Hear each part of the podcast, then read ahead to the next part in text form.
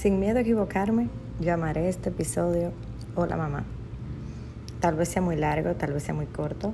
Como saben, o tal vez, no sé si lo sepan, pero no hay un guion, no hay, no es algo que estoy leyendo.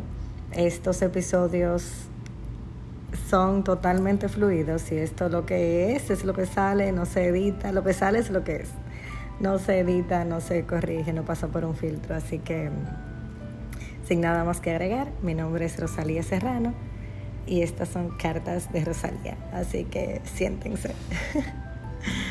Hola mis amores, eh, últimamente he vuelto a repostear sobre la maternidad, tal vez porque con todo esto eh, me he encontrado con muchos frentes emocionales propios. Siempre me gusta hablar eh, partiendo de mis propias experiencias, de mis aprendizajes, de mis transformaciones. Eh, siempre he sido así, explosiva, dinámica, digamos, creativa contando mis historias y tal vez me, he aprendido a divertir de mis propios tropezones. Eh, últimamente, como ya dije, he estado hablando sobre la maternidad.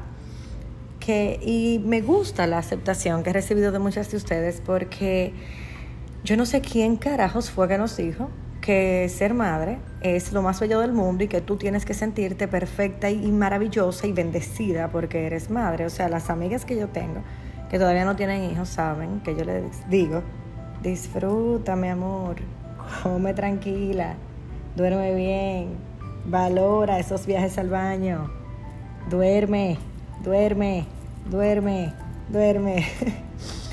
y es chistoso porque, señores, es la realidad nos dicen eso es lo mejor del mundo. Tú no te imaginas cuando tú tienes tus hijos, tu vida cambia, se transforma.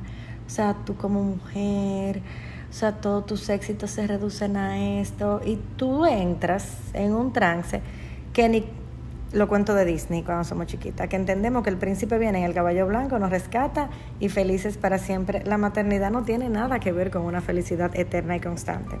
La maternidad yo creo que es uno de los sentimientos más bipolares que la mujer puede experimentar, porque tú amas a la persona que más coraje te hace pasar al mismo tiempo. Entonces, el otro día yo leí algo que me dio mucha risa que un niño es la relación más tóxica que una mujer tiene. Y es una realidad porque ese niño te muerde, te estrella, te maltrata y después con sus ojos de borrego viene y te dice, mami, te amo. Y ahí estás tú derretida. Eso es una relación tóxica. O sea, eso es una relación tóxica totalmente. Entonces, a ti mamá que me lees y me escuchas, que, me, que te has abrazado de las palabras que últimamente y que siempre he tratado de compartir, te digo ya te hablé de que sí te repitas el café, te he hablado de que sí tomes el, el, auto y salgas a conducir sin dirección, a escuchar la música que te gusta, porque por mí misma te digo, si tú no estás bien, nadie va a estar bien. Tienes que hacerte las uñas, eso no te hace mal a mamá. Irte a dar un masaje, hacerte una depilación, cambiarte el color del cabello, irte con tus amigas, irte con tu hermana, irte con, con quien te dé la gana, respetando siempre, o sea, el, el el cuadro representativo que tengas para tus hijos y para ti como persona. El otro día hablaba algo muy chistoso con mi tío y le decía, bueno, a ti tal vez te decían que tú eras un infiel vagabundo, pero yo aprendí algo cuando yo era adolescente que escuché de un cantautor que me encanta y le dije, dicen que la infidelidad no es nada más que ser fiel a uno mismo, o sea, que es relativa. Ojo, con eso no les estoy diciendo que sean infieles, les estoy hablando que a veces nos pasa que por no serles infieles a otros, no somos infieles a nosotros mismos. No estoy hablando sexualmente, ¿eh? por favor. Hablo de eso, que por complacer a papá, por complacer a los hijos, por complacerlos a ellos, nos somos infieles a nosotros mismos. Dejamos de ponernos la ropa que nos gusta porque entendemos que una madre ya no puede usar eso. O sea, se lo digo por mí. El primer año yo ni siquiera sabía quién yo era yo ni siquiera comía lo que a mí me gustaba porque yo me sentía mal. Porque como yo estaba dando el seno, yo entendía que eso era totalmente corrosivo para mi hija. Pero entonces, nos pasa con todo. En conclusión, hoy te hablo de esto.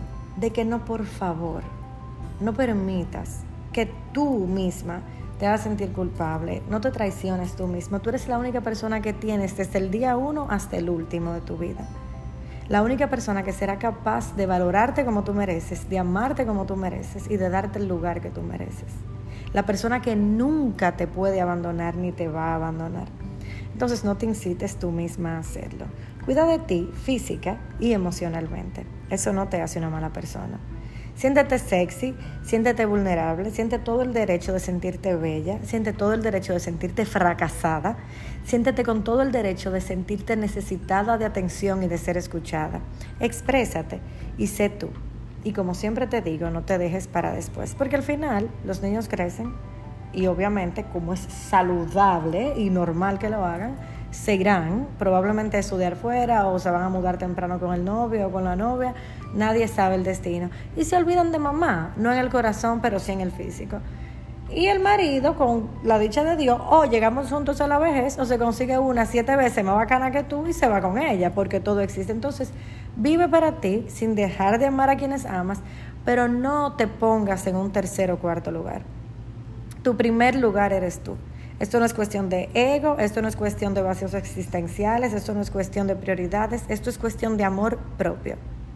Tú primero y el resto que se acoteje en la lista que le dé la gana, en el orden, perdón, de la lista que le dé la gana. Hazlo por ti, te lo digo yo, y te vas a sentir mucho mejor. Y me encantaría que me lo cuentes. Si no es tu caso, felicidades. danos la receta a todas. Así que, mujer, en buen dominicano, ponte para ti, cuida de ti, que aquí todos nacemos sabiendo cuidarnos. Un abrazo y hasta la próxima.